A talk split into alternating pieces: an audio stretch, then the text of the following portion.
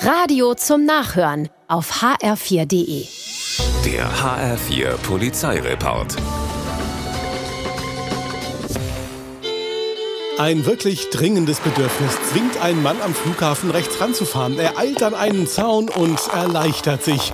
Was er übersieht, der Zaun gehört zur Polizeidirektion des Flughafens. Die Sicherheitskameras übertragen die Bilder des Wildpinklers live zu den Beamten und die stellen ihn zur Rede. Vielleicht wäre es ja bei einer Ermahnung geblieben, wenn bei der anschließenden Kontrolle nicht rausgekommen wäre, dass er gar keinen Führerschein hat.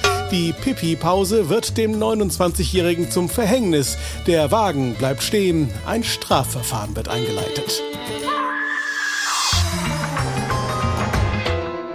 Ein Rad ohne Licht in Oberramstadt, das beim Näherkommen des Streifenwagens immer schneller wird, erregt die Aufmerksamkeit der drin sitzenden Beamten. Der Radler wird eingeholt und kontrolliert und jetzt kommt raus, der 28-Jährige ist ein Drogendealer. Haschisch, Tabletten und eine Feinwaage trägt er bei sich, damit aber nicht genug. Der Mann hat auch noch eine falsche Identität angegeben. Aus gutem Grund, denn er wird per Haftbefehl gesucht. Der im wahrsten Sinn des Wortes unterbelichtete Fahrradfahrer landet im Gefängnis.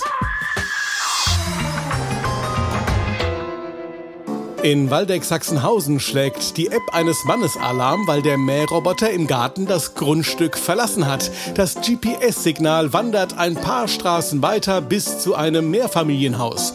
Die Polizei wird eingeschaltet. Gefunden wird der Mähroboter in einer Wohnung. Der mutmaßliche Dieb will ihn auf der Straße gefunden haben und drückt ihn sofort raus. Kann ja auch wirklich niemand ahnen, dass neben Autos und Fahrrädern jetzt auch Mähroboter mit einem GPS GPS-Sender ausgestattet sind. Der HR4 Polizeireport mit Sascha Lapp. Auch auf hr4.de.